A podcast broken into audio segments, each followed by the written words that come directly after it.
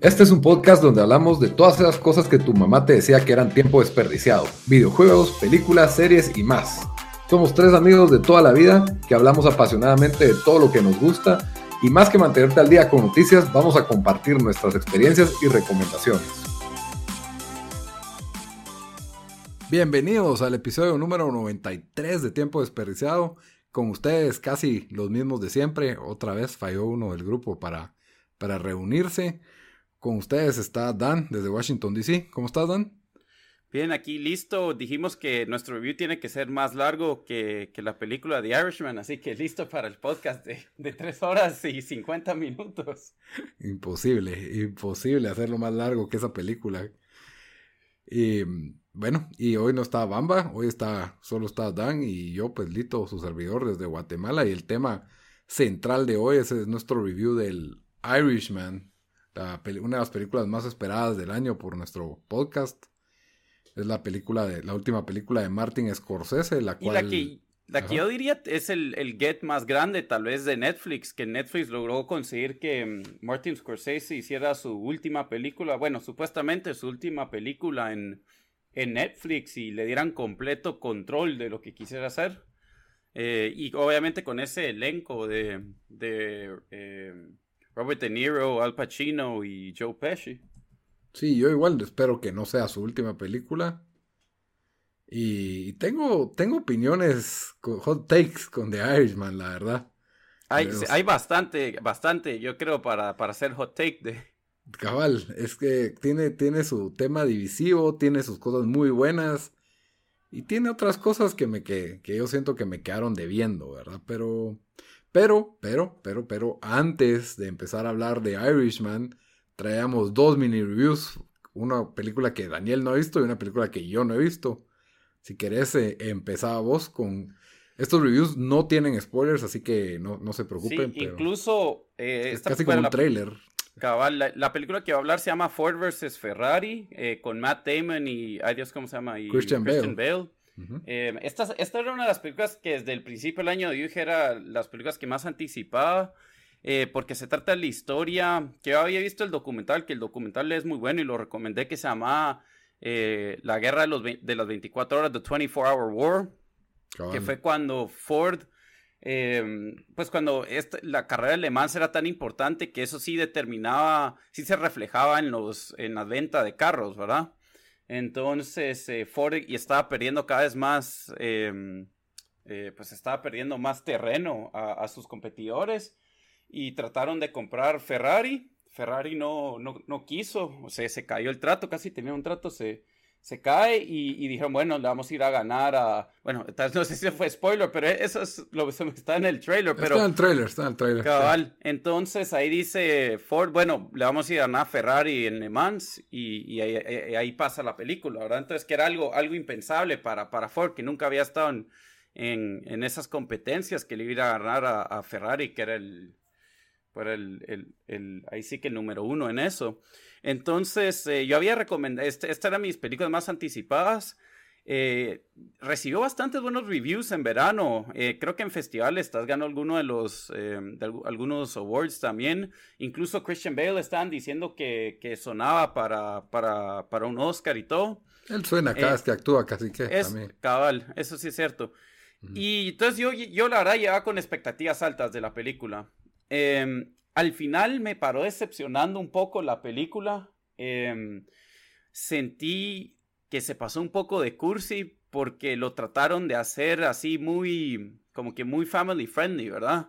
Entonces, eh, que para mí no era necesario porque ya la historia que está pasando es tan buena que, que igual alguien que no le importa esto, o sea, es, un poco como Rush, ¿verdad? O sea, alguien que no, que no sabe nada de Fórmula 1 y que no le importa eh, Fórmula 1 le va a gustar Rush, creo yo, porque la historia en sí, o sea, es, es, buena.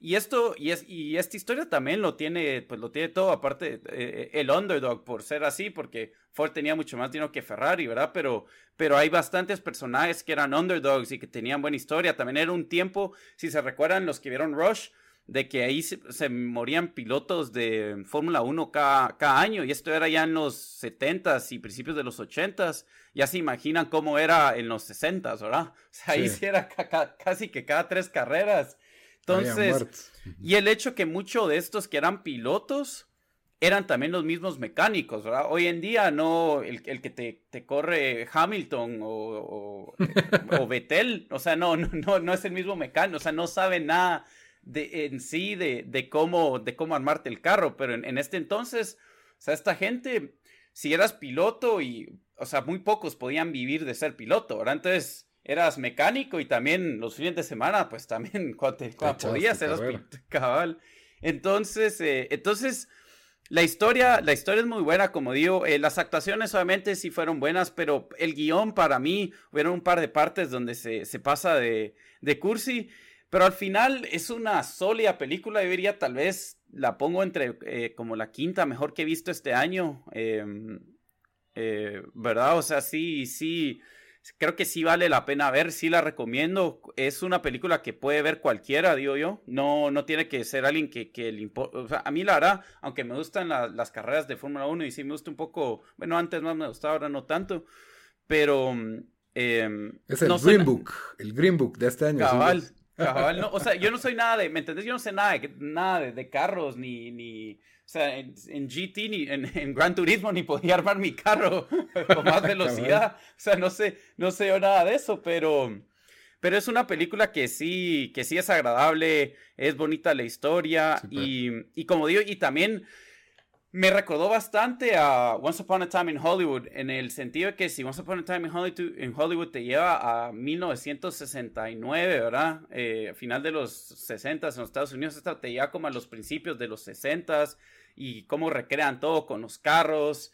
Eh, incluso oí una entrevista con eh, el que la dirigió es, eh, si no estoy mal, es James Mangold se llama. James Mangold, que él, que él ha hecho varias películas buenas. Él no hizo Logan o yo estoy así súper. Sí, él es, no, sí, él es el de Logan. Y de ahí, pues ya no sé qué más ha hecho. También hizo de Wolverine, pero eso no fue. no, hizo, tenía un par más porque yo acá revisé. Bueno, revisé que, Walk, the, Walk the Line. Ajá, Walk the Line que ganó. Ganó sí fue, buena, muy buena película, ajá.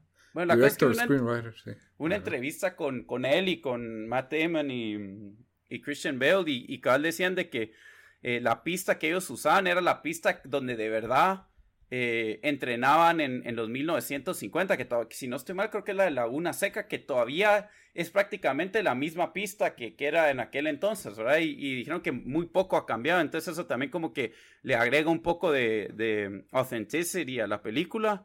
Eh, y las escenas cuando están corriendo eh, y todo lo que pasa, o sea, es una carrera de 24 horas, ya se pueden imaginar todos los choques que, que pasan y en aquellos tiempos no era, no era como ahora que un pit stop te dura 5 segundos, eran aquellos pit stops de 7 minutos casi. y, entonces, em, sí, todo lo que puede pasar. Entonces, definitivamente la recomiendo. Creo que sale esta semana en. Em, sí, en Guate, sale el 5 de diciembre. Cabal, y en el resto de, de Latinoamérica.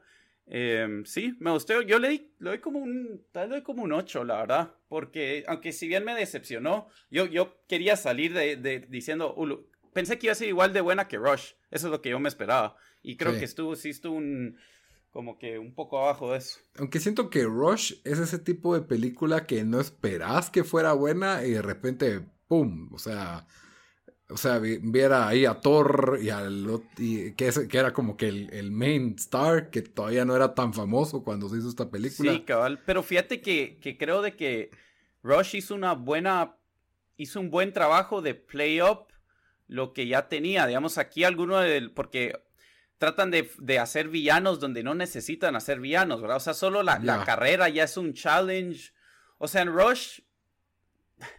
o sea son dos personalidades opuestas. Yo creo que ni uno es el malo ni, ni uno es el bueno, ¿verdad? Entonces, pues. y aquí creo que lo trataron de forzar eso mucho. Y, y, pareció hasta cierto punto que algunos de los, de los malos parecían cartoon villains casi, ¿me entendés? Entonces, para mí ahí es donde, donde fallaron eso, porque yo, yo digo, tiene una historia tan buena, no, no necesitan como que agregarle extra para, para, para como spice it up, ¿verdad? Sí, pues, está bien, está bien. Bueno, y entonces yo la voy a ir a ver, la voy a ir a ver este jueves, definitivamente. Sí, sí, definitivamente la harían de ver. Ok. Y la película, pues, de las que, de la que yo le voy a hablar, es una película que en lugar de buscar autenticidad, es un total acto de teatro, pues. Básicamente se siente como una obra de teatro en la pantalla grande. Se llama, en inglés se llama Knives Out. En español le pusieron Secretos y Navajas, por supuesto, para spoilear de qué se trata la película. La película, hagan de caso que es tipo Hateful Eight, obviamente sin todos los elementos de Tarantino, pero es un murder, es un murder mystery, ¿verdad? Es un, es un, es un misterio sí. who Sin las 100 N-words. Cabal, y, sin tanto fuck. Obviamente con un casting de primera, ¿verdad? O sea, tenés a Daniel Craig, que pues tal vez no, es, no sea la, la gran cosa, pero está Don Johnson, Michael Shannon, Jamie Lee Curtis, eh, Ana de Armas, eh, se me olvida el nombre de este personaje que es como que el, el, anciano Christopher Plummer, que, es un actor de, de, bastante trayectoria. Y la película pues está dirigida por un director que no es, no soy fanático de él, pero creo que es lo mejor que ha hecho en, desde su primera película. Es Ryan Johnson, el director de Star Wars The Last Jedi. Que ya con eso a mí ya ni ganas me dan de ver la película, ¿verdad? Pero yo siento que todo lo que él ha hecho que no es Star Wars ha sido bastante bueno. Pues a mí no me fascinó Looper. Eh, ah, yo no vi. Pero Brick fue su primero, ¿no? Brick, ajá, Brick es donde él hace su breakout. Y todos, ah, Ryan Johnson, increíble. Brick es muy buena película. De Looper a mí no me, no me gustó, a mucha gente sí le, le encantó, a mí me pareció como meh. Y de ahí pues Star Wars The Last Jedi a mí me pareció Bueno, sí, la verdad es como de esos jugadores que ganó tal vez la Champions a los 20 años de banca y, nunca, nunca regresó a ese nivel. Sí. Tal vez ahorita se me está olvidando qué otra cosa ha hecho Ryan Johnson que tal vez sí me gustó, pero el punto es de que esta, bueno, esta película es completamente diferente a un Star Wars, solo que tiene un, un casting bastante, bastante cargado de celebridades, ¿verdad? Y que cada... Ah, también está Tony Collette, que para mí fue una de las mejores actrices del año pasado por por su papel de Redditor y siento que cada vez que hace un papel eh, sobresale. En, este caso, todos los actores grandes tenían partes pequeñas y tal vez una de las actrices menos conocidas, tal vez es más conocida por, por, no sé, es como una, es esta chica Ana de Armas que es bastante guapa y se hizo famosa, no sé en qué película se hizo famosa, en la... Salía en una de de War Dogs, la película con John, eh, Jonah Hill, de que son traficantes de armas y, ha hecho uno que otro papel pequeño. Ella resulta siendo la principal protagonista en, este, en esta historia de misterio. Y como les digo, las actuaciones son muy buenas, pero son como actuaciones de teatro. O sea, todo está sobreactuado en esta película. Over the top. Ajá. Y va con el estilo de la película. Nada, todo me pareció, me parece genial. La película tiene buen ritmo. Es una película que puedes ver con cualquier persona. La puedes ver con tus papás. Es, es chistosa. tiene un humor bastante sutil. Eh, no esperes algo realista, por supuesto, de la película, ¿verdad? Es como un, un episodio con una producción bastante cara de, de Murder She Wrote eh, un juego de club también, podrías verlo así, ¿verdad? Pero lo que, lo que sí siento que falla un poco es Daniel Craig, que ya lo había visto con un acento sureño en otra película, en Logan, pero en esa película él no sobreactúa, en esa película él no tiene, él no es un tipo elocuente, él es un tipo como callado, introvertido, y es raro que es un actor inglés interpretando a alguien sureño.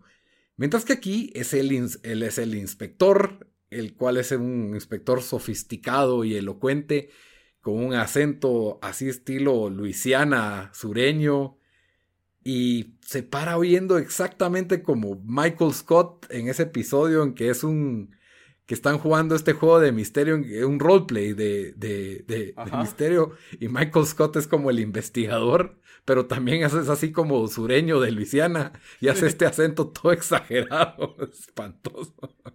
hasta ofensivo. Y eso parece Daniel Craig durante toda la película. Yo cada vez que lo oía hablar me daba risa por eso, ¿verdad? Entonces esa fue lo único que me, me, me, molestó un poco, pero al mismo tiempo me daba risa. Aparte de eso, la película, como les digo, buen humor, tiene un buen misterio, tiene sus buenos twists. Eh, las actuaciones todas son entretenidas, todas son buenas. Y, y los giros están bien planteados. Es una película que cierra no van a haber secuelas, no tiene para dónde estirar, no hay universo. Eso lo hace sentirse eh, bastante refrescante y me parece una, una película ideal para así fin de año, vas con la familia al cine, te reís, te la pasas bien, tiene un poco de violencia mínimo, entonces sí, eh, para ver con poporopos en cualquier día de la semana, muy recomendada. Yo no he visto tal vez las mejores películas del año este año, de las que estoy esperando, así que para mí creo, fácil entra en un top 10 de este año. No sé si entra en un top 5 todavía porque no ha hecho... en top 5 porque yo creo que no, no, había tanto. ¿Y qué no había tanto, o sea, y cuando me pongo a pensar, es mejor, bueno, no es mejor que Joker, no me parece mejor que The Irishman, pero la película tampoco tiene esa ambición. Esta película no tiene la ambición de ser un Oscar Boss, por más de que tenga todos estos, estos actores famosos. Entonces, la película lo que trata de hacer lo hace bien, con la excepción del acento de Daniel Craig, que sí, sí se me parece que se le pasó la mano ahí con el Pero Daniel Craig, o sea, aparte de las películas de Bond, ¿qué más ha hecho? Yo no lo tengo muy... Mira, él hizo, eh, antes de Bond, hizo una que es inglesa que se llama Layer Cake, que fue donde como que mm, los cautearon. nombre. Es una muy buena película, él hace una muy buena actuación ahí. De ahí tuvo un papel menor en una película en Múnich, si no estoy mal. Como uno de los espías eh, judíos mm, que... sí, tienes razón, tienes razón. Y en una película de que se llama Defiance, si no estoy mal, de unos eh, judíos que se pierden en un bosque y logran hacer una como resistencia en contra de... No sé si de los rusos o de los nazis, pero... Sí, sí, sí. Esa me recuerdo también porque la vi. Sí, ah, ha tenido papeles menores. Él no me parece un super actor. Ah, se mira muy, muy cuadrado también para, para este papel. Igual que Chris Evans, el Capitán América, también se mira demasiado grande para este papel. Pero, pero lo que hacen lo hacen bien. Entonces, sí, la, película funciona a todas luces. Eh, y por eso me parece, me parece muy buena película. Yo le doy un 8 porque lo que quiere hacer lo logra hacer. Pero bueno, entonces ahí dejamos Knives Out y Ford vs. Ferrari y nos vamos al plato fuerte. Una de las películas más esperadas del año, como bien habíamos dicho, la última película de Martin Scorsese, que tiene uno de los peores títulos, en mi opinión, de películas de Scorsese, que se llama The Irishman. Sí, la verdad no, no te atrae. Yo creo que... O sea, si alguien no sabe nada de esta película, no, no la vas a ir a ver, siento. No, totalmente. Y lo otro es yo creo que el estudio le dijo, vas a hacer lo que vos querás, menos el título. El título es nuestro. Porque, Yo creo que hasta el título le dieron. Porque yo había oído que él quería ponerle a la película I Heard You Paint Houses. Uy, la verdad hubiera estado más interesante. Pues, así se llama el libro. Ajá, así se llama el libro en que está basada la película. Y, y es incluso si miras al principio, eso es lo que dice en letras blancas. I heard you paint houses, ¿verdad? Antes de, Incluso el, trailer así abre. Ajá. Entonces, porque son como que las primeras palabras que le dice Jimmy Hoffa a este, al irlandés, ¿verdad? Pero, pero de ahí, pues, obviamente, acaba el, Irishman no te atrae. Como siempre, cuando hacemos un review, vamos a dar una parte sin spoilers, donde damos nuestra opinión de la película a grandes rasgos. Le damos calificación, la recomendamos o no. Y después ya nos podemos hablar más detalles de la película, ya con spoilers de qué nos gustó y qué no nos gustó, qué sentimos que funciona y qué, no funciona, ¿verdad? Para empezar el título, pues creo que los dos coincidimos que no, no, no tiene nada de atractivo, no explica mucho. El, el hecho de que él fuera irlandés, no, no siento que haya hecho gran diferencia, tal vez. Incluso eh, hay un, hay un mafioso, un mafioso famoso que se llama Whitey Bulger, que era de. que era. él sí era un Irishman. Yo cuando oí el nombre al principio pensé que era la historia de él, que me pareció raro porque ya hicieron a... Él, él, es, él es un mafioso que estuvo en the run como 20 años o casi 20 años y lo acaban de agarrar hace, hace 4 años y lo mataron así horroríficamente en, el, en, el, en la cárcel. Em, que se llamaba Whitey Bulger, si no estoy mal. Él no es el de Black Mass. Creo que él es, de ser si era de Boston y era un Irishman, ese es. Sé que hicieron una película él, pero sí, tenés razón, o sea, The Irishman no, no te lo vende. O sea, no es como Casino, Goodfellas, que, que no sé, siento que, el, que, que Goodfellas el, el, nombre te lo vende de una vez y Casino, pues, pues obviamente sabes por dónde va. Sí, total. O The Wolf of Wall Street. Esa, ajá, The Wolf of Wall Street sí es. Sí es de los. de los. de los meros meros. Pero no, me quedé pensando en esta película de Black Mask que era con Johnny Depp, que es también basada en un tipo de la vida real de la mafia irlandesa que como vos decís estuvo estuvo fugitivo como 20 años. Sí, entonces y, y me recordó un poco esta película porque a él también le ponen ojos celestes. Sí, déjame ver, aquí está Black Mask Film. Es... Eh... Sí, cabal, creo que es sobre él. Sí, cabal, sí, sí. James Whitey Bulger, sí. Sí, cabal, James Bulger, ajá. James Bulger. Sí, es Johnny Depp. Entonces la historia de él, cabal. Solo que yo creo que lo mataron después de que saliera la película, porque... Lo mataron en la cárcel, ajá. Ya después que lo, arrestaron en Arizona, lo encontraron de casualidad. Los sí, fue... policías. Y como lo mataron, fue, fue bien grueso, la verdad. Se supone que él no tenía que estar... Eh, eh, sin supervisión en la, en la prisión y lo pusieron como con la, el general population. O sea, fue un hit eso, ¿verdad? Y lo mataron a trancazos, así dicen que lo, sí que... Y él está en silla de ruedas, pues, o sea, para, para que... Sí. Sí, así, sin... Bueno, pero las cosas que ese tipo hizo también... También son, son un Medio mundo lo quería matar. Me imagino. Y, y, me recordó un poco esa película en comparación porque es una película como que biográfica. O sea, la película no se enfoca en darte un arco específico o en darte una historia con ritmo y un desenlace final, sino que la película te cuenta la historia de esta persona y ya. Sí, bueno, la verdad, y también algo que hay que decir es como que mm, eh, a Scorsese le dieron free range para hacer lo que quisiera con esto, porque eh, lo primero que todos tienen que saber es que es una, bueno, aparte que está en Netflix, ¿verdad? O sea, que creo que está accesible para casi todos, porque casi todos ya tienen cuenta de Netflix, que dura cuánto, tres horas y media o tres horas y cuarenta y cinco. Tres horas y media, si no, tres horas veintinueve tengo aquí. Ok. que em, si uno la mira en la casa, tal vez no se siente, pero yo la fui a ver un cine aquí y un cine así medio indie porque no estaba, no, no era VIP. release.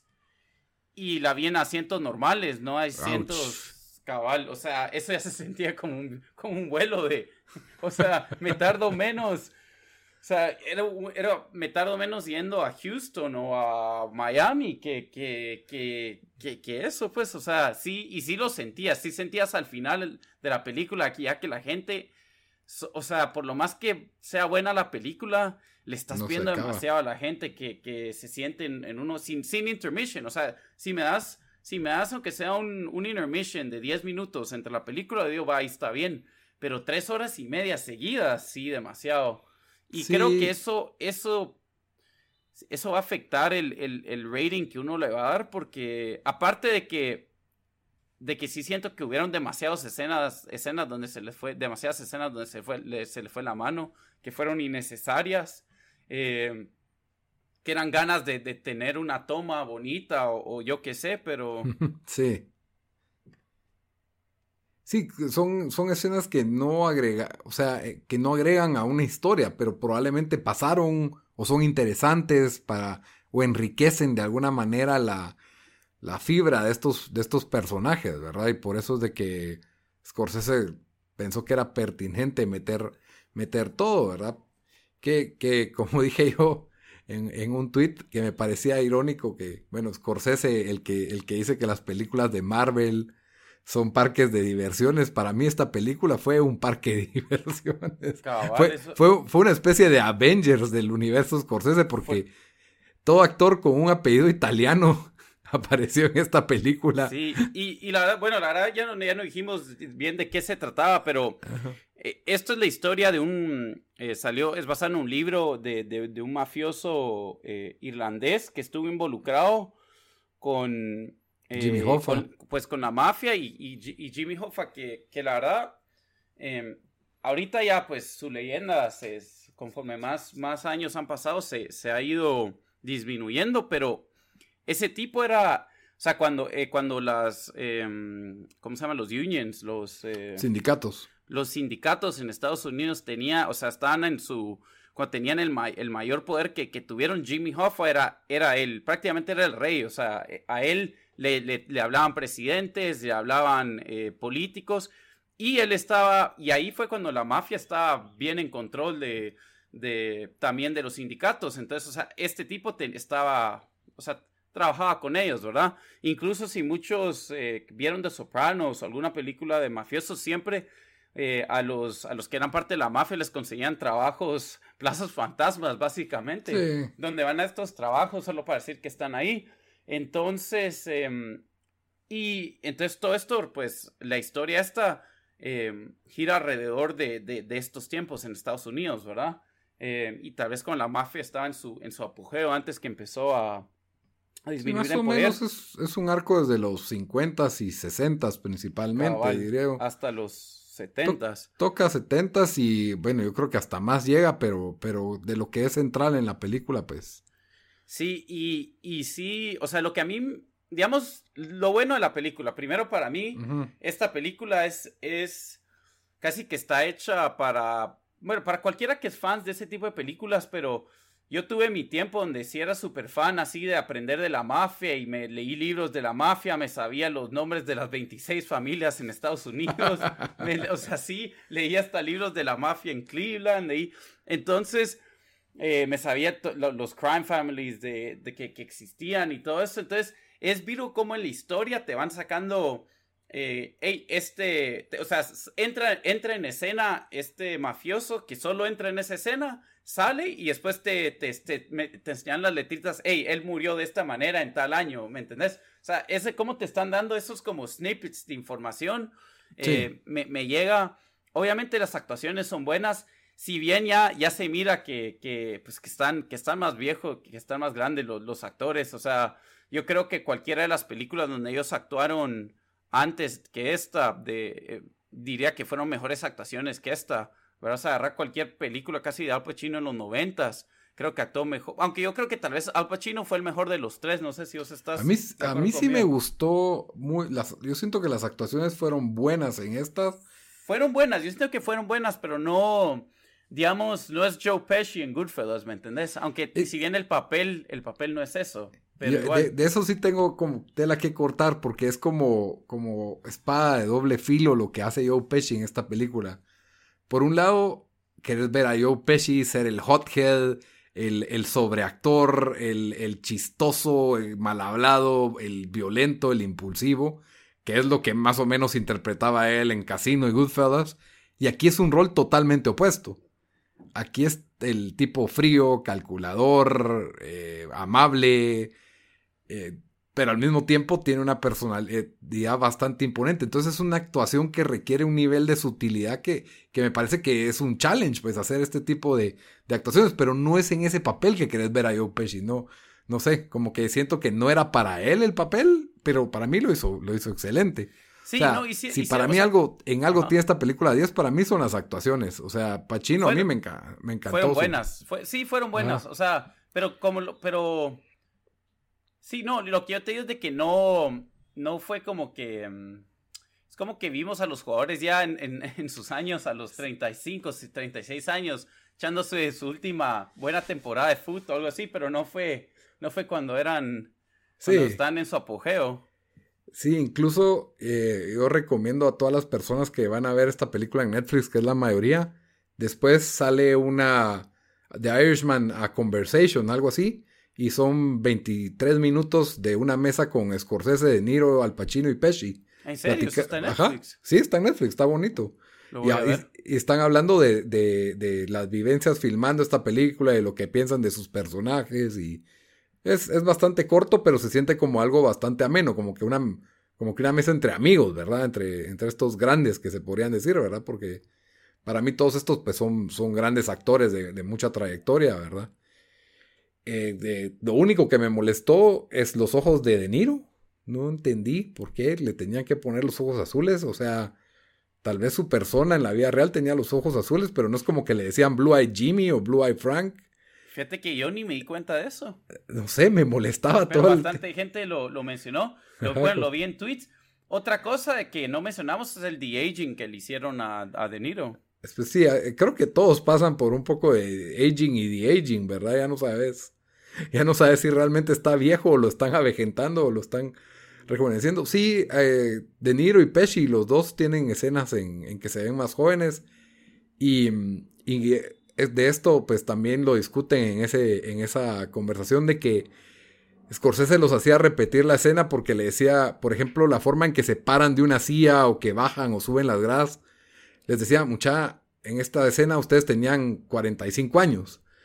No pueden estar bajando las gradas con tanto cuidado, no pueden levantarse de la silla tan lento. Entonces, a la hora, repitan la escena porque estuvo muy bien, pero tienen que levantarse rápido de la silla como que para que se miren un cacho más joven, porque se nota cuando tenés 60 y cuando tenés 40, ¿verdad? O sea, esa 60, creo que ya tienen 70. Sí, claro, claro, ellos ya tienen 70, ajá. Entonces, eh, son, son los pequeños retos y, y, era parte por, incluso se discutió sobre el uso de esta tecnología, porque Scorsese dijo, estás loco si crees que voy a poner a, a De Niro y a Joe Pesci con pelotas blancas sobre la cara para filmar una escena, porque antes es así es como se hacía el... El de-aging el, motion capture que se necesita para el de-aging, ¿verdad? Ahora hay otra tecnología que ya solo con que te mire, te, no sé cómo te rejuvenecen, pero, pero eso es lo que estuvo como que eh, hasta que al fin se pudo hacer eso, desde que ya, ya se animó a usarlo en, en, esta película, porque incluso habían pensado en usar actores jóvenes, pero él decía que se perdía porque son como que movimientos muy particulares los de estos actores y no quería que se perdiera al usar otro actor joven y, que la gente perdiera como que como que se rompieran los arcos en, en, el personaje, ¿verdad? Que ya no sentís que estás viendo al mismo personaje porque estás usando a otro actor, ¿verdad? En, en los flashbacks. Entonces, la verdad es de que a mí el de-aging funciona, funciona bien y esto se puede ver en los trailers, así que no es... Sí, que yo te corté y que era lo otro que te molestó, que dijiste que fue un poco... No, lo de los ojos. Ah, lo de los ojos. Sí, lo de, lo de los ojos y... No, solamente lo de los ojos. De ahí pues, nada, el, uno, la trama pues es un acercamiento a la mafia. Y, y también la película es bastante interesante porque aparte de ser las vivencias de este especie de sicario, ¿verdad? Ajá. Es como eh, la mafia está entramada en la historia de Estados Unidos en esta época, pues. Sí. O sea, cómo influyó la mafia básicamente en... Desde... Son cosas que ya sabíamos tal vez por otras películas de Scorsese, pero desde Las Vegas, Cuba, el Kennedy, no sé, todo, ¿verdad? bueno, incluso todavía están las, los rumores que, que, la mafia fue la que mató a, al, que, al que mató a... Bueno, que algunos dicen que la mafia mató a Kennedy, otros dicen que la mafia mató eh, al, ¿cómo se llama? a Oswald, otros que, entonces hay de todo eso. Sí, y puede ser que todos sean teorías conspiratorias, pero funcionan y, y, y todo eso es parte del, del tejido de esta película, ¿verdad? Cómo, cómo la mafia, cómo esta persona presencia, cómo la mafia incide en grandes aspectos de, de la historia de, de, Estados Unidos durante estas, durante estas décadas, ¿verdad? Al final, para mí la película innecesariamente larga, mi calificación es un 8 porque tiene la calidad de la dirección de Scorsese, las actuaciones están ahí, tiene buenos momentos de tensión, pero lo que le falta para mí es que la suma de todas las partes no, no, lo, no la hacen genial, y más cuando la comparas con, con trabajos anteriores de Scorsese. Porque yo lo pensaba, hey, es una buena película, es una buena película de este año que, que no ha estado tan fuerte pero cuando comparo yo Goodfellas, Casino, incluso Silence, hasta Gangs of New York, te puedo decir que me gustó más que The Irishman. Y es una de las que mucha gente considera como que no la mejor película de Scorsese, aunque a mí me, a mí me gustó bastante. Eh, Wolf of Wall Street, o sea, cuando pones ese listado, la veo bajar, bajar, bajar, bajar, y, y, no sé, pues me gustó más que Taxi Driver, que a mucha gente le encanta, pero, pero de ahí no, no sé, ¿verdad? O sea, es, es, la barra está muy alta para mí en este, en este caso, ¿verdad? Sí, para mí lo que esta película muestra es que tiene que haber un, un, un perfect medium o un medium donde sí, a veces los estudios se, tal vez les va la mano y, y, recortan demasiado y no dejan que, que, la, que, que se desenvuelvan las historias, pero también aquí fue O sea, fuimos un director Scott, vimos el director Scott del director Scott. O sea, siento que...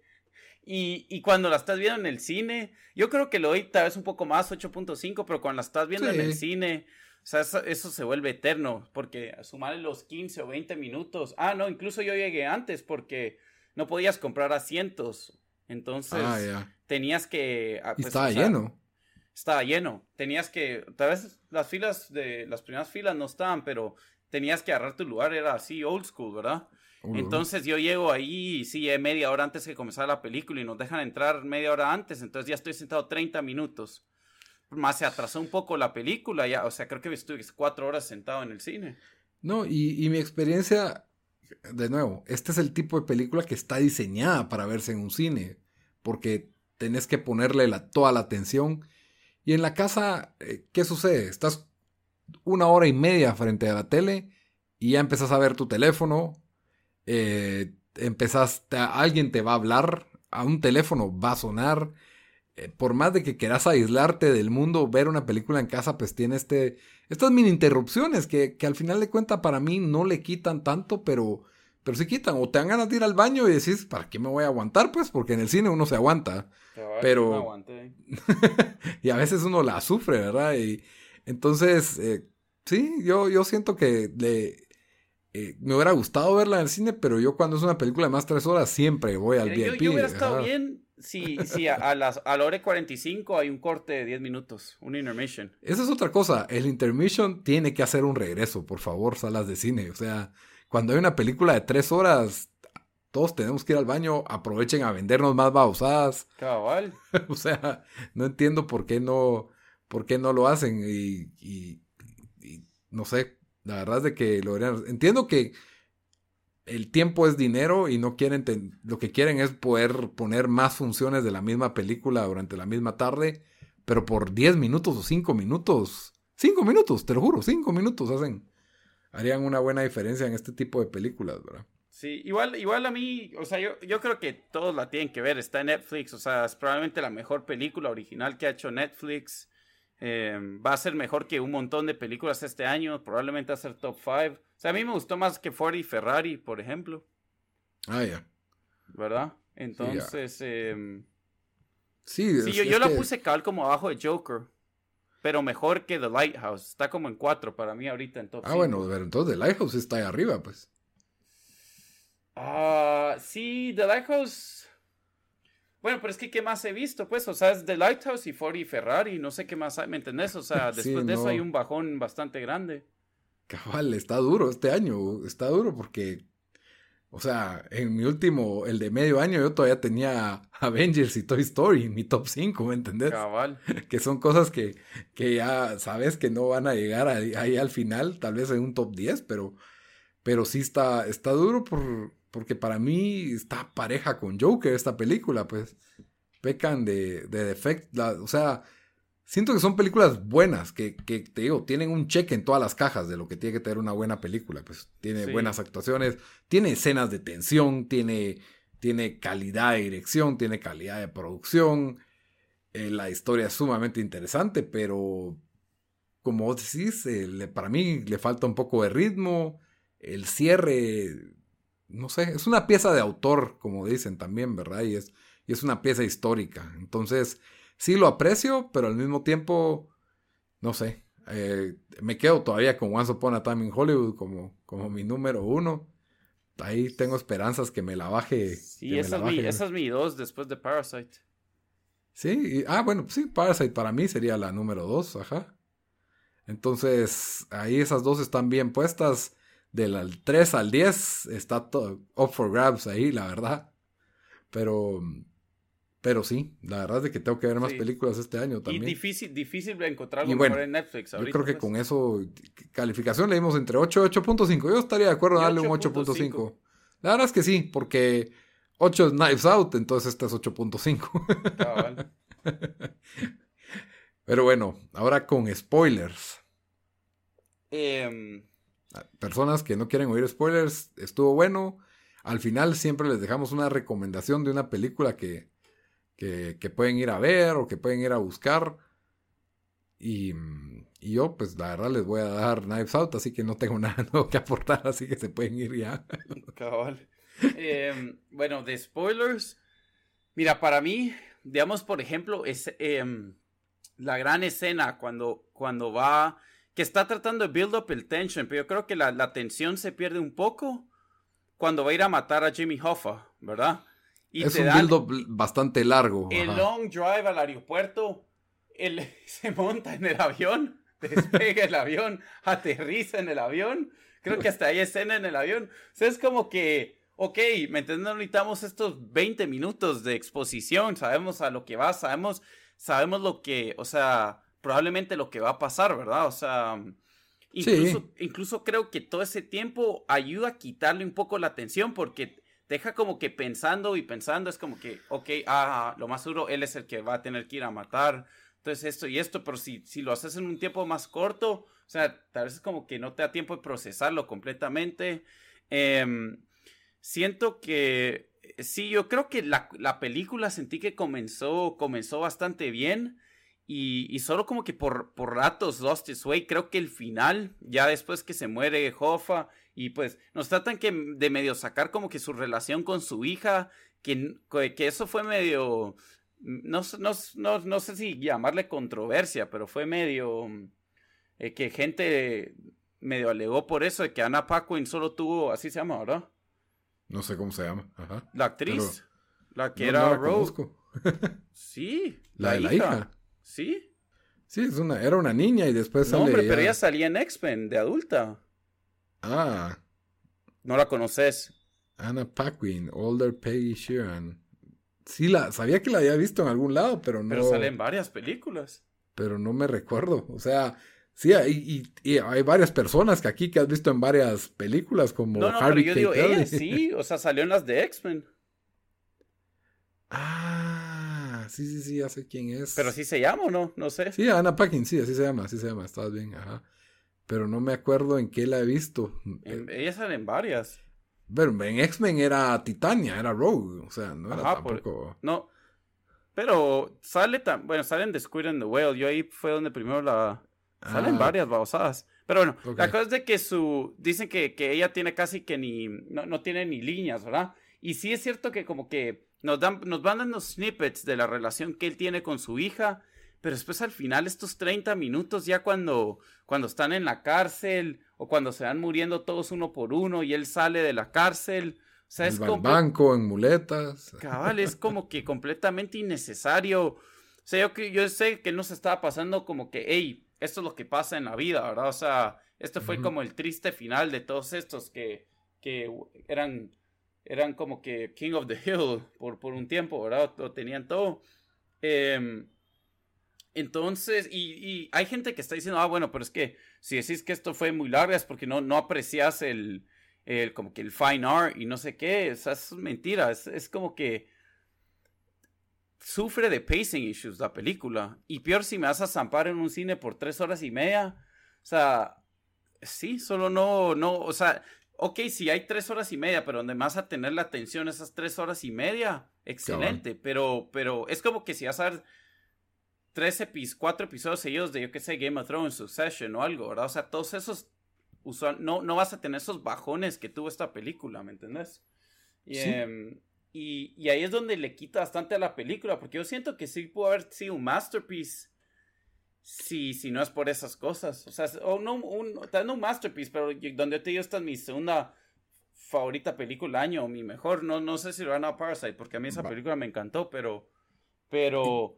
Pero yo, yo dije, mínimo va a ser Once Upon a Time in Hollywood. O sea, yo, esa era mi expectativa. Sí, pues. ¿Me entendés? Y no. Y, y, y por eso lo sufrió. Y para mí fue medio medio sí, medio lo desperdiciaron, porque como vos decís, bueno, si bien yo dije que las actuaciones no fueron lo que habían sido, lo que, o sea, ¿me entiendes? No, no, no eran, no estaban en su A-game todos, o sea, no estaban en su, igual, o sea, todas las actuaciones sólidas, el, el guion sólido, o sea, tiene tan buenas partes, pero, pero it gets muddled un poco por, por, porque solo fue demasiado, demasiado tiempo. También, sí, eh, lo del tiempo es cierto. Y, hay películas buenas, que, o sea, por ejemplo, Titanic, que no es una gran película, ganó 15 Oscars, no sé, ¿verdad? Pero Dura tres horas, pero no, no, no tiene una ligereza, tiene una cohesión más, no sé, como que está mejor hilada, tiene más ritmo, ¿verdad? Y, y no, no te aburre, no es que yo quiera ver Titanic otra vez, pero, pero nadie se quejó de que Titanic era muy larga, ¿me entendés? Eh, con Avengers, mucha gente, algunas personas se quejaron, duraba tres horas. Eh, Lawrence of Arabia, los Diez Mandamientos y Ben Hur tenían intermission, entonces como que respetaban eso. Yo estaba pensando que el irlandés para mí hubiera funcionado perfecto en cuatro episodios, serie ilimitada. ¿Sabías de que había cabal hoy en otra, en otro que estaban criticando, en un podcast donde sí le echaron rata por, por, por el, por, por la por el, tiempo que se tardaron. Y dicen de que hay un montón de memes que, este, que salieron donde dijeron, aquí termina el primer episode one, ends aquí. Donde hay como que el cut perfecto. Sí. Y, y sí, o sea, incluso yo creo que el boss que hubiera causado hubiera sido más grande, pero pero sí, o sea, si esto lo querían meter, me imagino que Netflix quería entrar en la conversación del Oscar. Obviamente Scorsese también va a querer entrar. Scorsese no es de tele, pues, ajá, él creo que Entonces, no. había para dónde, pero, pero sí, sí, cabal, lo que os decís, esto, incluso ahí va, me lo pueden hacer de cuatro horas, métanle 30 minutos más. Sí, perfectamente. Y, y especialmente que estamos en la edad dorada de la televisión, pero Tal vez Scorsese, que es de la vieja escuela y no respeta el género de la tele y cree que, bueno, es que, la está arriba eso. O sea, igual, sí, yo estoy de acuerdo con vos, que, estamos en la, en la época dorada de, de, la televisión, pero sí, igual no tiene el mismo peso, digamos, un, un Oscar tiene mucho más peso que un Emmy, ¿verdad? Sí, aunque, ¿será que te influye tanto yo creo que en tu carrera tal vez sí, no sé, ¿Crees que Scorsese tiene esa ambición de quiero ganar Oscars? Eh, o sea, no sé, pero él, digamos, él es un filmmaker, ¿verdad? Y si sos un filmmaker y por sus ya lo ha ganado una vez, pero ya ha ganado el Oscar, o sea. Ah, no, sí, pero lo que yo te digo es por sus comentarios que ha hecho sobre eh, el, el, MCU y todo eso. Sí, sí. O sea, él no te va a... O sea, TV Movie piensa Hallmark o Lifetime. cabal, cabal. Sí, sí, probablemente no, él lo ve como un downgrade y, lo entiendo. Y como, como decimos, es una pieza de, autor. Es, esto es Scorsese, yo la hago como a mí se me da la gana, le pongo las escenas que yo quiero y, y es como a mí me gusta. Y le vale madre. Y el estudio dijo, vaya, como vos querás, aquí está el dinero, sé lo que querás, pues. Le dieron carte blanche. Esto me recordó un poco, mira, a, como que digamos, Tarantino, no sé, o, sea, yo, yo, creo que él ya debe estar a la altura donde casi que puede hacer lo que quiera. Es lo mismo, es lo mismo, sí. Pero, pero él, pero igual él, o sea, mira sus películas y si bien fue larga, bueno, han sido, bueno, eh, Hateful Eight no fue tan larga, pero Django Unchained fue bastante larga, si no estoy mal. Fue de 2.40 o algo así. Ajá, y ahorita la de Once Upon a Time también por ahí, o no, 2.45, algo así. Sí, creo que casi em, tres, Pero igual, o sea, esta es casi una hora más que eso, ¿me entendés? Hay de dónde cortar. Yo creo que también era como que, bueno, si verdad es su última película, es como que yo aquí voy a hacer lo que se me da la gana. Todos los shots, quiero el shot lindo del sol bajando con el avión. es como que, ok, está bueno. Pero, pero incluso, incluso a, a, Diego, que, que, es, bueno, que es mi primo, que es nuestro amigo, que, que, que hace, que hace film, que siempre digamos, cuando, cuando hablamos de, hey, ¿qué, le gustó esta película? O no sé qué, lo primero que él dice es la, la filmografía, pero, pero hasta para él se pasaron aquí con, con las tomas en esta película, ¿me entendés? Sí, o sea, el, eh, a, a, Scorsese que le encanta hacer ese tipo de toma móvil en que entras a un lugar y pasas los corredores. Lo usaron para un asilo de ancianos que es irrelevante para toda la o sea... No es la entrada al restaurante de Goodfellows que que es una de las mejores tomas así coreografiadas y, icónicas y clásicas. Aquí fue para entrar al asilo. sí. Como que yo, innecesario, pero... Pero aún así, fíjate que no, o sea, como vos decís, sí... o sea, no, aparte de eso, yo no, no miro mucho qué le puedo criticar a la película. O sea, siento que Tal vez si me decís por ahí, hey, hubieran tal vez agarrado a De Niro de más joven, a, un, a otro De Niro de más joven, porque creo que sí se sintió un poco por ahí en las películas. En, en Forzado. eh, forzado en cuando, lo, miras ahí pateando a alguien y las patadas. Ah, sí, esas patadas. Sí. Cabal. O sea, que nadie muy se las creía. Como que no quisieron usar al doble, ¿va? Cabal. O sea, em, pero aún así, o sea, eso medio lo perdono, pero sí, sí, solo sufrió de pacing issues, ¿verdad? O sea, yo diría, no es ni las tres horas y media, es el pacing, pues. O sea, y, cuando el pacing no, no estaba ahí, las tres horas y media se van a sentir. Sí, yo lo que siento que, que le faltó es como un, un arco más central a, a, Frank Sheeran o a Robert De Niro, como que esa transformación de, de chofer de camión a Hitman, ¿me entendés? Que, sí, que, que no se vio, no se sintió orgánica, o sea, de repente es el que lleva stakes y de repente lo están poniendo a matar Mara y hacer explosiones porque él era soldado y... Definitivamente, mira, yo creo de que agarrar los 30 últimos minutos que fueron innecesarios completamente, cortar esa... o sea, cortarlo y agregar cómo fue él subiendo en el mundo. Pero recuerda que para mí ahí fue donde entró un poco lo de ciudad, porque cuando vas subiendo en el mundo, lo más duro comenzás, hey, roba estos camiones, hey, anda a darle riata a este tipo y, no, le puedes pedir al, a, Robert De Niro que, sea, que te haga muchas esas escenas, ¿me entendés? Sí, y lo otro es de que yo creo que ya está un poco gastado el Zero to Hero en, eh, o el gángster de 0 a 10, a 100. Eh, porque este personaje es un poco diferente al típico Scarface o al Goodfellas, ¿verdad? Que son dos personajes que por ejemplo, de Goodfellas decía, I always wanted to be a gangster, porque él desde que era niño los miraba con los mejores trajes, las mejores mujeres, el, estilo y, y ahí cabal nos dieron toda la historia de su vida, como yo eso, tenés razón vos, o sea, hasta cierto punto Scorsese tal vez dijo, bueno, ya he hecho esto en otras películas, no quiero hacer esto otra vez, donde te doy toda la exposición de su vida, de how he became a gangster, pero, pero sí tenés razón de que nos hubieras, porque fue, fue de hace un par de trabajos, hasta hablando con uno de los bosses de la mafia, que era Joe Pesci, a lo está llamando Jimmy Hoffa. O sea, esos saltos fueron. Y bueno, y, un todo, un terrorista, pues. O sea, no, no tiremos los, los, taxis al agua, pongámosles bombas. O sea, o sea, y tal vez por medio que te dieron el highlight ahí de que había sido soldado, ¿verdad?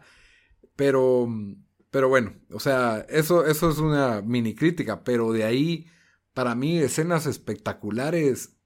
Me encanta cómo se oían los disparos, así que, que son de la nada, ¿me entendés? O sea, la forma en que matan a alguien que no sabe que lo van a matar, que, que a lo mejor estás platicando o es por la espalda o solo te ponen el cañón en la cara y en tres segundos estás muerto, pues. Esas escenas todas están bien hechas. Para mí la, del, la, del, la, escena del... Eh, cuando está uno en un diner comiendo con su familia, esa fue la mejor muerte. Eh, la de Whispers también. Ah, sí, también. The Other Whispers, pero. Em, y también, o sea, la película también tiene esos momentos de tensión buenos, donde están solo hablando Joe Pesci y, y, sentís como pues comanda una escena y, y, casi que comanda el respeto de la audiencia, ¿me entendés? Y, eso sí lo tiene, por eso es de que, incluso yo ahorita que es un test que, que es un que, que, habla bien de la película, que la quiero volver a ver en mi casa y donde puedo estar echado en mi con cuatro episodios, con poporopos. O sea, con bathroom break, donde no me tengo que preocupar que me va a perder una... O sea, pues sí fue chistoso. Fíjate que veo risa en el cine, la mayoría de gente logró aguantar, pero solo se acabó y era un más éxodos al baño. ni modo, ni modo. Otra, la escena de, de De Niro cuando bueno, esto ya es casi al final, ¿verdad? Pero cuando la esposa de Hoffa lo llama a él para como que preguntarle si sabe de algo de él, ¿verdad? Y él le dice, ah, no tiene ni las palabras para hablarle de, cómo, let's all think positive, ah, he's alive, he's Jimmy Hoffa, pero él sabe que está mintiendo y, se nota que tiene esa culpa y ese shame, esa, esa vergüenza y no sé, a mí me pareció una excelente actuación. Sí, no, es que eh, estos tipos son, son o sea, los mejores de, de, Yo creo que fácil podrías decir ellos son top 5 de los últimos 30 años, pues. Sí, y de ahí Al Pacino haciendo sus discursos sindicalistas de Jimmy Hoffa. Sí, Casi te convence, pues, o sea, de que él. Y, y, por eso lo decía, o sea, porque yo Bueno, y también, o sea, creo que uno medio oías, oías de la leyenda de Jimmy Hoffa, ¿verdad? Un poco. Y nosotros, o sea, ya, ya había muerto, para cuando nosotros ya aprendimos de estas cosas, ya lleva 20 años muerto, ¿verdad? Pero todos sabían que se había desaparecido Jimmy Hoffa. Y hay Era como un chiste casi del, que. Ajá, es del cuerpo de Jimmy Hoffa. Y em, entonces, me imagino que para gente que medio se recuerda a él, eh, o sea, te, porque dicen que era un excelente eh, orador, ¿se dice o no? sí, eh, sí, sí, orador, sí. Em, y sí, o sea, Al Pacino, por eso dije que mi, mi actuación favorita fue Al Pacino. Tal vez sí. Porque hizo un papelón excelente. Em, y sí, yo y para ti iba a mencionar algo más de la película. Ah, no, bueno, otra cosa que iba a mencionar la película que no lo quise decir en, en las secciones sin spoilers, de que, o sea, no sabemos, bastante gente ha desacreditado este, eh, de que este tipo fue el que mató a Jimmy Hoffa, pero yo creo que al final nadie de verdad sabe. Han habido como 8 o 10 personas que dicen que ellos mataron a Jimmy Hoffa. Pero igual yo creo que eso no muy importa para la historia, porque... No. Pero... Mm, al final es la historia de tipo... De, un, de, un, de una traición, ¿verdad? Que es algo, es un tema universal. En, los Estados Unidos, que, que, ¿verdad? O sea, la época de la mafia y todo eso. Y, o sea, creo que, que como yo digo también, incluso, bueno, sí medio chistoso de que tenemos estas tres películas este año con, con em, eh, The Irishman, Once Upon a Time in Hollywood y Ford vs. Ferrari que nos llevan a esta época de los 1950, 60, 70, ¿verdad? Eh, de una forma media nostálgica. Em, entonces, sí. La, vida antes del teléfono.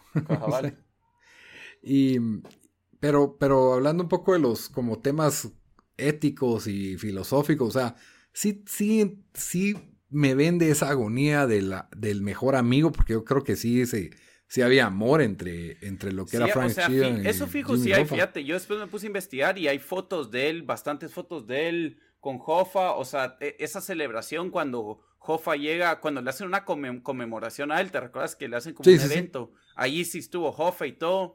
Entonces, eh, por eso toda esa gente que lo descredita, que tal vez dicen que él no lo mató, pues yo no sé, pero la relación que él tuvo parece que sí era cercana, por, por lo menos por fotos que se miran de eventos y cosas así, ¿verdad? Sí, y la otra era, ¿cómo se llama? O sea, cuando sabes que es tu amigo, pero al mismo tiempo sabes que él la está cagando. Es, y estar en medio de los dos, esa, esa cuestión que me recordó un poco a The Departed de, de DiCaprio estando haciendo como double agent para dos diferentes jefes, ¿verdad? Pero parecido aquí de Niro sufriendo porque no quiere que, o sea, sabe que este Russell, Russell Bufalino es como que uno de los jefes de jefes, ¿verdad? Que probablemente hay, obviamente hay gente más arriba que él cuando, cuando hablan del asesinato de Kennedy, O sea, como, que, bueno, mataron a un presidente, no te van a matar a vos, ¿verdad? Y, y Al Pacino como que vive en este estado de de que está engañado completamente, pues él, él, cree que todavía es el jefe de jefes dentro de, los dentro de su sindicato de, camionet de camioneteros.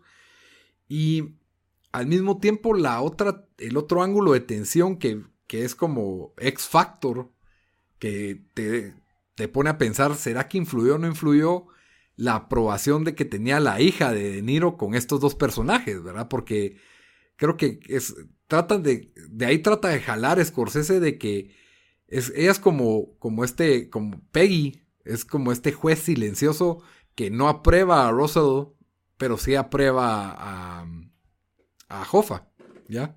Sí. Y, y todo, o sea, Russell le regalaba patines, le regalaba 100 dólares y ella como que no, le contaba un chiste y no.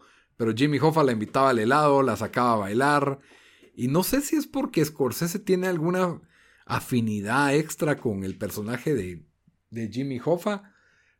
Entonces, no sé, me, gustó ese rol que tuvo Como leí eso, fue como que te, te, enseñaron como que las diferencias, como que te querían enseñar este Jimmy Hoffa era un, un likable guy, ¿verdad? O sea, tanto que hasta la, la, la hija de, de, este mafioso que no le cae bien ninguno de los otros mafiosos, em, le, le, encanta Jimmy Hoffa, ¿verdad? Lo, lo, mira como que un tío casi. Sí, y al final, que es algo que a mí no, no me agrada, pero creo que de nuevo, es, es, es bueno que un director tenga esa dualidad, Porque por un lado sentís que está romantizando a estos mafiosos, que esta gente es un asco al final del día, pues cuando te pones a pensar, esta gente es corrupta, está usando dinero que no debería de usar para hacer sus negocios, eh, están manipulando masas hasta cierto punto, eh, están dispuestos a matar por su pedazo de pastel, están dispuestos a sobornar, a meterse con gobernantes, jueces, a amenazar, a hacer todo lo que sea para para mantener su, su negocio, por así decirlo. Y te los ponen como estos personajes agradables, que son fieles, que tienen códigos. Sí, que, que, que, al mismo tiempo tienen eso, pero lo que me gustaba es como vos decías al principio, cada personaje te decían cómo paró muerto.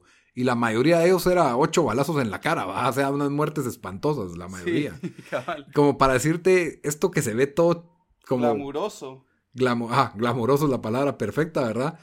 no para bien, pues al final del día todo y, termina y nos, zampó ese, y nos zampó ese punto al final, sacando a todos en prisión, casi que ni pudiendo tirar una pequeña pelota para un juego que andan jugando. Jugando Bachi, Biachi, como se llama esa cosa.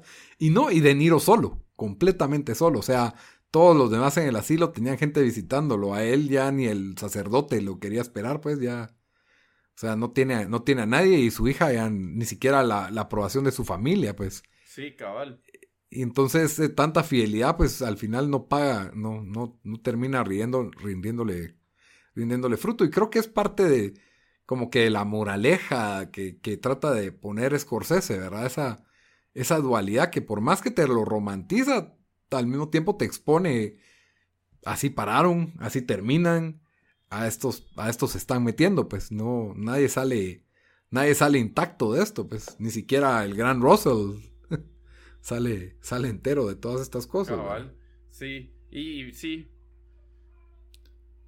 Pero no sé, yo creo que ya, la verdad, tampoco vamos a hablar tres horas y media de la película. Pero, sí, de ahí tiene, tiene sus escenas y, y diálogos y diálogos memorables, ¿verdad? No sé. Hay bastantes. O sea, como te digo, sí, sí, esos momentos de, tensión con los diálogos o, o cuando o bueno, vos ya lo mencionaste, pero se le, se le nota cuando, él, cuando Robert De Niro está tratando de, de hablarle a, Jimmy Hoffa para como, hey, hey, o sea, esta sí es tu última oportunidad y se le mira como que la angustia en la cara de que este tipo solo no, no entiende de que... Cabal, it is what it is, le Ajá, de que ya está en sus últimas y, y incluso Joe Pesci cuando le dice, mira, hice lo que traté, o sea, tratamos de hacer, yo traté, vos trataste, o sea, no, no, no hay nada que pueda hacer. No hay nada más que pueda hacer. Sí, y no, y, y cuando habla directamente Russell con Jimmy Hoffa, because it's my union, o sea, por eso es de que no voy a ceder ante nada de lo que me pidan, pues es, el, el, esa, ese carácter de necedad. otra escena que me encanta es cuando, cuando Al Pacino mira ganar a Kennedy las elecciones, como se, sí. se, se, pone todo enojado en la sala porque, porque él sabía que le iba a ir mal porque le había apoyado a Nixon, ¿verdad? Cabal. Y, y, ese es otro de los temas interesantes, como hemos dicho, ¿verdad? La, la, posible muerte de Kennedy por la mafia, por el hecho también que tenían que ver, la mafia tuvo que ver con la invasión de la bahía de cochinos. Que eh, según yo, eso, eso sí es casi que medio lo han probado un poco. Que la mafia está, tenía bastante interés en, en que eso pasara. Y claro. que pudieron haber ayudado no, yo creo que eso sí es cierto, que, que la CIA con la mafia armó a los que fueron al Bay of Pigs, estoy casi seguro. Yo, yo no sé si la mafia, pero lo que históricamente sabe que fue la CIA, pues que intentó ahora, ¿por qué lo habrían, lo habrían hecho tan mediocre? no sé, o por qué no pudieron subir la escala, no sé. Sí, eh, cabal. Cuba es un, es un enigma bastante de cómo, bueno, la crisis de misiles creo que fue otra cosa que hizo que Estados Unidos se tranquilizara con Cuba como que deja de fregar ahí, pues no, no va a pasar, pues aquí estamos para quedarnos y... Sí, es que por eso digo, tocan todos estos temas de que, de que te enseña cómo la mafia, si bien no tenía una, eh, no está directamente involucrado, o sea, sí, sí, por ahí, eh, sí había algo, ¿me entendés? Tal vez, tal vez, tal vez no directamente, pero, pero el, el brazo de la mafia tenía los dedos metidos en varias cosas. En todos lados, hasta y Robert Kennedy para siendo personaje también. Cabal. Pero sí, te, cabal, una especie de Forrest Gump sentido mafioso. que como que ves como para influenciando en la, historia de Estados Unidos y, y como tal vez la generación de hoy en día, incluso la nuestra, no, comprende, no comprendía la magnitud de Jimmy Hoffa. Me gustó también cómo lo expusieron, ¿verdad? Como que este tipo era tan famoso como Elvis en los 60s y tan famoso como Beatles, los Beatles en los 70s, ¿verdad? Algo, algo así fue la, la frase que utilizó para describirlo, ¿verdad? Que, que hoy en día nadie lo conoce, pero este tipo era el top, pues. Y, pero bueno, yo creo que con eso ya, ya hablamos todo lo que, lo que tenía que ser. El final se sintió demasiado alargado y, y para mí eso no terminó de cerrar, pero, pero es un buen final. O sea, era el final que tenía que tener, pues. No, sí. No, no hay mucho para dónde. Bueno, yo creo que con eso ya terminamos ahí nuestra discusión del Irishman. Y solo duró una hora, un poco menos, porque creo que no éramos tres, solo éramos dos. Y como siempre, terminamos nuestros episodios con una recomendación de la semana. Así que Dan, ¿qué nos vas a recomendar esta semana? Eh, bueno, yo les voy a recomendar. Eh, adiós, espérense, aquí la tenía. Tengo que encontrar. Eh, dije que Parasite fue la película que más me gustó este, este año. Entonces, yo al ver Parasite decidí eh, que iba a ver todas las películas que ha hecho el director, eh, ¿cómo es que se llama? Aquí lo tengo. Se me puse a buscar otras cosas. eh, Bong Joon-ho, lo más estoy masacrando su nombre, pero ese fue el, director que, que, hizo Parasite y ha hecho otras películas que casi todas sus películas han tenido, tienen eh, buenos reviews.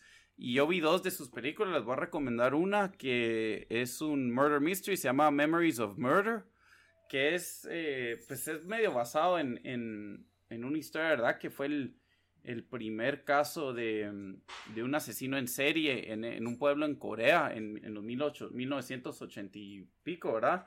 Y te enseñan solo el, el nivel de desorganización y los pocos recursos que tenía la policía y, la, metodología, o sea, tan, tan mala que tenían para tratar de resolver este caso. Y, bueno, y ahí lo... Eh, y, de eso se trata la película. Eh, la película es del 2003. Eh, es sólida película. Tampoco les digo que es como que la, o sea, de lo mejor, pero, pero sí buena.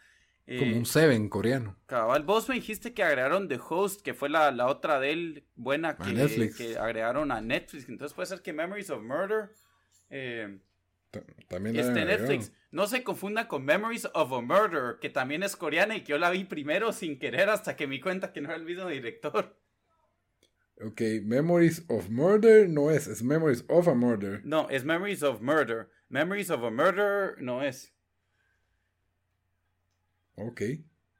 Y está, sí, sí, no está en Netflix, ahí la pueden conseguir en otros lugares. Sí, no, no está en Netflix. Ahorita la busqué y no. Oh, no, era Memoir of a Murder. Creo que era Memoir of a Murder la que, la que yo vi, pero sí. Esta se llama Memorias de, una, de un asesino, de un asesinato. Ok. Muy bien. Y mi recomendación de la semana es vayan al cine a ver Knives Out. ya les di mi, mi, mini review, pero sí es una película bastante divertida, colorida en actuaciones, tiene buenos giros, se la van a pasar bien. Eh, parte de la película no se la esperaban, otra parte era obvia, pero les va a gustar y se van a pasar un buen rato. Entonces, así a grandes rasgos, es un murder mystery, creo que no queda mal con nadie. Entonces con eso terminamos nuestro episodio número 93 de Irishman. Y les recuerdo que nos pueden escuchar siempre en Spotify, en iTunes, en Stitcher, en SoundCloud y hasta en YouTube. Por favor, suscríbanse a nuestro canal, síganos, denos buenos reviews. Siempre nos encuentran en todos lados como tiempo desperdiciado. Y por favor, eh, díganos qué pensaron de, de Irishman en redes sociales. Estamos en Instagram y en Facebook como Tiempo Desperdiciado y en Twitter como T Desperdiciado. Síganos en todas las cuentas, ahí nos pueden comentar, ahí podemos hablar y díganos de qué más quieren que hablemos. Ya nos tocan los últimos episodios del año, nos falta hablar de lo mejor de la década en películas, en, en televisión y de ahí pues los, mejores del año creo que ya van a quedar para el otro año. Así que ya, ya se van a poner apretados ahorita los podcasts. Cabal. Pero bueno, hasta la próxima. Órale, muchacho. Órale.